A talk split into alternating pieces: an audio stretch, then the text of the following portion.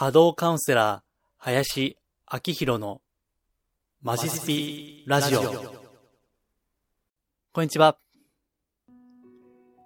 お名前だけでわかります。波動カウンセラーの林明宏です。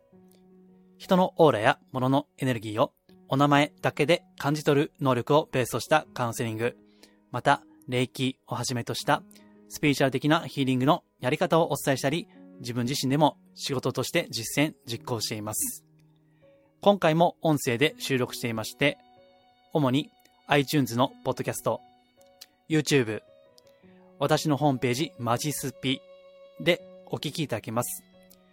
いずれもマジスピで検索すれば出てきますので、お好きな媒体でご視聴ください。はい。では、今回の音声はいつも通りに配信していれば、12月の25日に出しているはずなんですけども、えーちょうどこの日はですね、えー私、映画を見に行っています。えーご存知かもしれませんけども、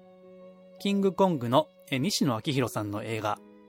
煙突町のプペルですね。まあ、絵本も50万部のベストセラーになっていますから、今、書店にも並んでいて、えーご存知かもしれません。えー私はですね、あのーこれお聞きの方で、あ、私もそうだという方いらっしゃると思いますけども、西野さんのオンラインサロンのメンバーなんですね。えもう登録させていただいて1年ぐらいになりますね。あの、非常に面白くってですね、え個人事業主の方とか、経営者の方とか、あと最新のマーケティングにご興味ある方とか、うん、新しい試みですね。えーそういった試行錯誤、挑戦、チャレンジですね。えーそれに興味がある方はすごい面白いと思います。えー西野昭弘さんのオンラインサロンですね。まあ、私はメンバーですから、当然、あの、応援してまして、えー25日が、から、あの、映画公開ですね。ですから、えーこれを見に行くわけですが、えーちょうど六本木ですね。えー六本木ヒルズでですね、えーこの煙突町のプペルの展示イベントをやってるんですね。なので、えーこれを見に行くと同時に、えーせっかくなら映画館も行こうということで、えーヒルズ内ですかね、えー映画館があるようで、えーそこに行ってくる予定です。えこれを配信する頃にはもう終わってましてね、あ非常に楽しみなんですけども、えどうでしょうかね。えではですね、今回はあの映画ではなくて、えアニメの話を、まあ、スピーチャルに絡めてしようかと思っています。え例の、もうこれも映画でやってますが、えー鬼滅の刃ですね。まあもう流行ってますから、もう毎日のようにニュースとか、えそういった、まあ、グッズとかですね、えー次々とたくさん出ていますけども、えー私はあの、あんまり、こういった流行に乗っかるタイプではないんですね。まあ、むしろ、の、あの、流行は、あの、敬遠するタイプでして、えー今回の鬼滅の刃も特に興味はなかったんですが、えーただですね、まあ、最近、あの、週に1回ぐらいは映画見に行ってまして、まあ、そんだけ行くもんですからですね、無料のチケットがある時手に入りまして、まあ、何でも見ていいということだったんで、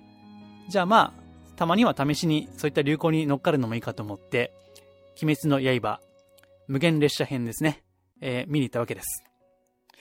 えーそしたらですね、まあ意外や意外、結構面白かったんですよね。うん。まああの、映画の主人公であるですね、まあ煉獄さんってね、あの、まあ見た方はもうお分かりと思いますが、えー私もあの感情移入してしまいましてね、まあ、意外と良かったんですよ。なので、先日ですね、漫画、原作をですね、Amazon Kindle で、えー全巻一気に買いまして、えー丸二日ですね、まあ仕事もほとんどせずですね、ずっと読んでまして、まああの、一気に読ん、まあ丁寧ですね。それでも、あの、時々、えー読み、前の巻に読み返しながら、丁寧に丁寧に読んでいきました。で、あの、せっかく読んだんで、まあちょっと、まあ若干こじつけのところはあるんですけども、えースピーチャル的な部分をですね、ピックアップして、えーそれを述べてみたいと思ったわけです。えーちょうどですね、これを配信している前日にも、えー鬼滅の刃に関するブログを出しています。まあ、今回はそれを口頭で、えー話そうと思ってまして、まあ、ブログの方がより、こう、細かく書いていますんで、えリンク先をですね、概要欄に貼っておきますから、もしご興味があれば、えブログも覗いてみてください。で、え今回取り上げるのが、例の、呼吸ですね。えー鬼滅の刃で、えー語るにあたって外せないのが、やはり、えー呼吸と型ですね。もう最初はね、あの、何言ってるかさっぱりわからなかったんですけども、まあ全部、あの、原作読んでやっと意味が分かったわけわけです。え例えば、水の呼吸、銃の型、生成ルテン、なんてね、あの、初めて聞いてもさっぱりわかりませんけども、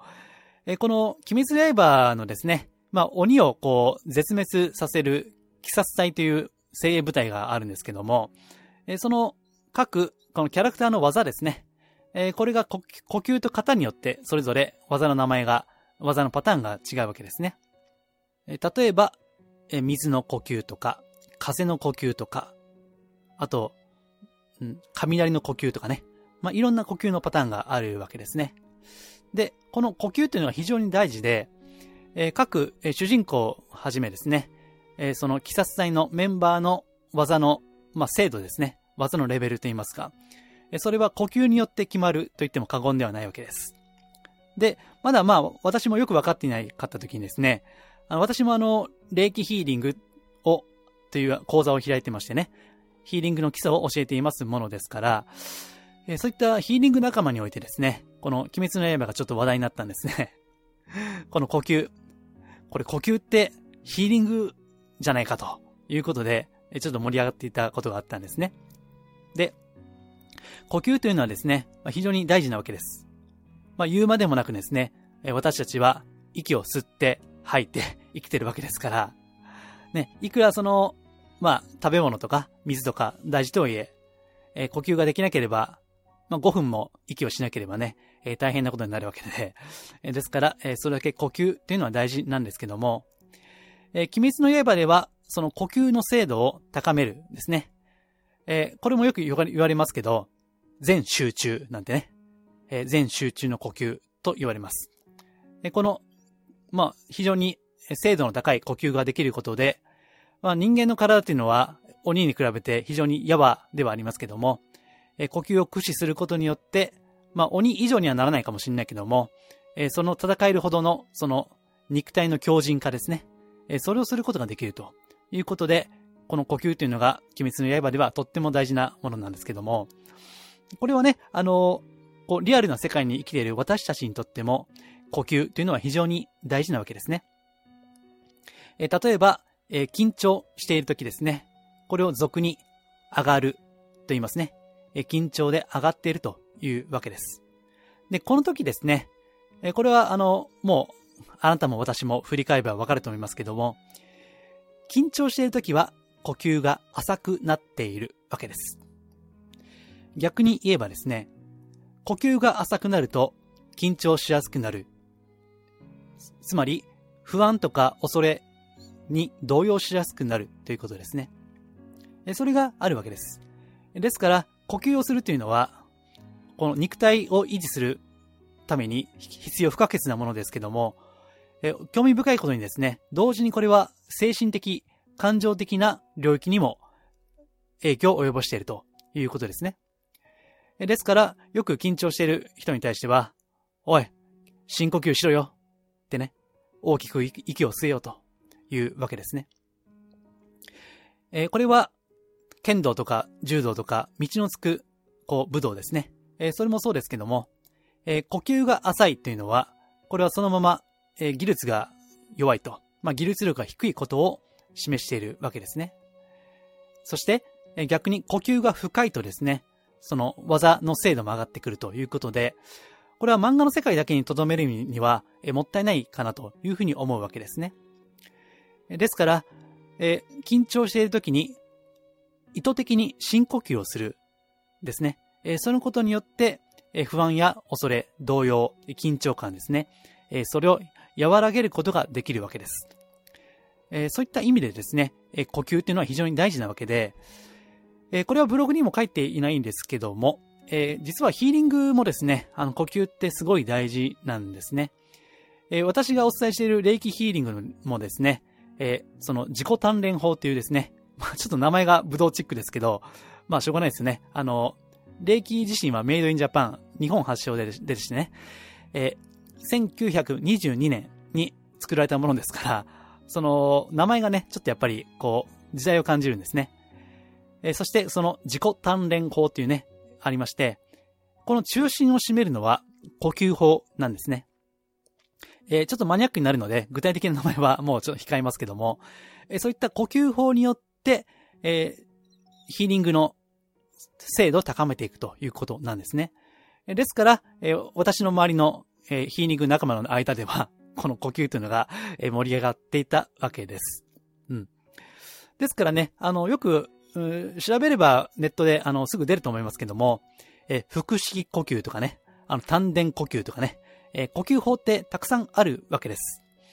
もう、あの、わかりやすいものからマニアックなものまでですね、え呼吸法っていうのはたくさんある。で、それだけ、え人間にとって息をするっていうのは大事だし、こう、修行とか修養ですね。え心を沈める。えそのためにも呼吸というのはあるということなんですね。ですから、えー、鬼滅の刃がですね、なんか流行ってるのが個人的にはちょっと嬉しいんですよね。これは未来の、まあ、今の子供たちがですね、えー、この呼吸ということに注目して、例えば、うん、そういった呼吸法ですね。えー、腹式呼吸なり、丹田呼吸なりですね、え、してもらえると、その子供にとってはですね、非常にいいんじゃないかというふうに思うわけです。えー、そしてまた、いい呼吸をするためには、いい姿勢でいないといけないわけですね。えー、肩の力を抜いてですね、えー、背筋を軽く伸ばすっていうですね、えー、そういったこあの姿勢がないと良い呼吸はできませんから、えそしてこれもまた、あの、面白いことに、体の姿勢というのはですね、精神状態にも深く関係しているわけです。え、人の話を真剣に聞くときに、猫背でもうダリーみたいなね、あの、頬背をついて聞くことはできないんですね。人の話を真剣に聞こうと思うなら、必ず背筋が伸びているわけですね。そう。ですから、人間の心っていうのはですね、心自身で心をコントロールすることは非常に難しいわけです。えー、例えば、まあ、ダイエットしたいのにね、えー、ついつい食べ過ぎてしまうとか、あるいはもうちょっと中毒性の高いものでいけば、えー、パチンコとか、アルコールとかですね。あと麻薬もそうですね。えー、中毒性の高いものはですね、いくら理性でそれをコントロールしようと思っても、かえって、えー、帰り討ちに合うわけですね。そうやって、えー、理性で抑圧してもですね、えー、かえってその爆発してですね、よりその欲望っていうのは膨れ上がっていくというのが、まず残念ながら、えー、そういった心の構造になっているわけですけども、うん。それでも、姿勢と呼吸だけは意図的に変えられるわけですね。まあ、これが面白いところですね。えそして、え無理くりスピリチュアルにこじつけているかもしれませんけども、実は、えスピリチュアルの実践に、まあ、欠かせないというか重要な瞑想ですね。まあ、これはあの、前々回かな、音声でも言いましたけども、え瞑想するにあたっても呼吸法というのはすごい大事なわけですね。え私もですね、え毎週土曜日に、え無料のメールマガジンを発行していまして、その読者さん限定でですね、え無料のヒーリングを行っているんですけども、えそこでも、え呼吸法をですね、えご案内しています。まあ、あの、簡単な呼吸法ですね。えまあ、準備運動型ですね、え呼吸法をすることによって、まあ、心身、心と体を落ち着けるですね、えそのきっかけとしていただきたいということで、呼吸法を紹介しています。まあ、いきなりちょっと話しておりますけども、ギリシャ語でですね、魂というのは、プシュケーというふうにね、言うんですね。プシュケー。ギリシャ語で魂とはプシュケーというわけです。えー、そしてこのプシュケーというのはですね、ラテン語で、その、風とか、息とかですね、いう意味が実は語源的にあるんですね。ですから、その息やその風の語源から、その魂だったり、命だったりですね、そういった意味の言葉が生まれてくるということですね。ですから、まあさっきね、あの、無理くりスピーチャーにこじつけているという話をしましたけども、まあそう考えれば、あながちこう、こじつけでもなくてですね、息、呼吸っていうのは、魂的な領域にも深く関わっているということですね。まあこういったことがですね、個人的に私あの、鬼滅の刃がいいなと思った理由でもありますね。そういえば、その、主人公たちがですね、鬼と戦っていて、まあ、鬼が強いんですよね。あの、鬼滅の刃って、同じジャンプでもですね、昔のドラゴンボールみたいなやつと違って、あの、鬼が、敵がめっちゃ強いんですよね ですから、あの、例えば、昔のドラゴンボールだったら、え孫悟空対フリーザーとかね、え孫悟飯対セルとかね、あの、1対1が中心だった気がするんですけども、鬼滅の刃って、まあ、一人の強力な鬼に対して、複数人数で切りかかっているわけで、まあ、この辺がこう、なんか時代の変化だなというふうに思ったわけですね。そして、その鬼から受けた傷をですね、あ、これは確か映画にもありましたね。えー、呼吸によって、えー、止血、血を止めるということもあってね。まあこれもまさにヒーリングやなというふうに、映画を見ていて思ったわけですけども。というわけで、まあ何もこれ、アニメだから、漫画だからということじゃなくて、え、私たちの日常生活においても呼吸というのは大事で、まあ今ですね、例の、え、コロナ禍でですね、非常に気分、感情が沈みがちですから、まあ何でもいいので、えこういった呼吸法ですね、一つ身につけておくとですね、え自分の、うん、セルフヒーリング、まあセルフメンテナンスにおいて、非常にいい仕事をしてくれるんじゃないかなというふうに思うわけですね。えー、私のブログではですね、確か、えっ、ー、と、太陽呼吸法というですね、えー、これはヨガをやっておられる方であればご存知だと思いますけども、え私はヨガはやっていませんので、まあ、若干自己流かもしれませんけども、え太陽呼吸法、まあ、太陽を使った呼吸法ですね。えそれを、え誰でもあの簡単にできる方法としてご紹介していますので、よければですね、あのブログをぜひ覗いていただければというふうに思います。この音声ではですね、簡単に呼吸の原則みたいなことを言っておくと、基本的に吐く息をゆっくりするということですね。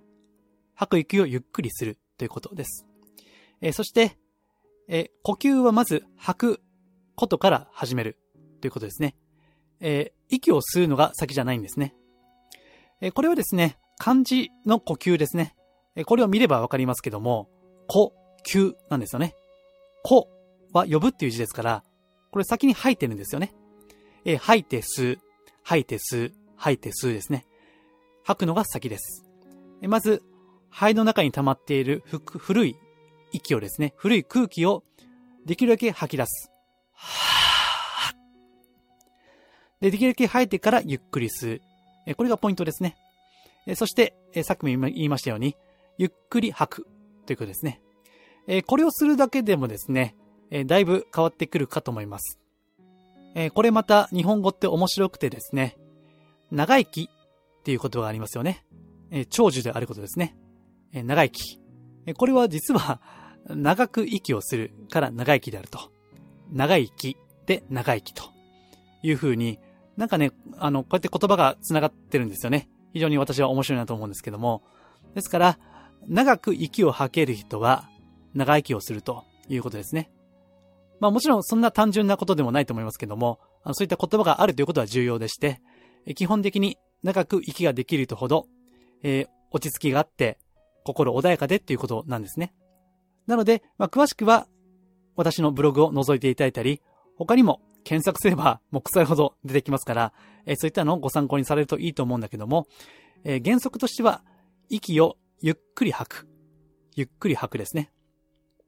あの、お風呂にですね、例えば、ゆっくり使っている時に、息を荒くする人っていないと思うんですね。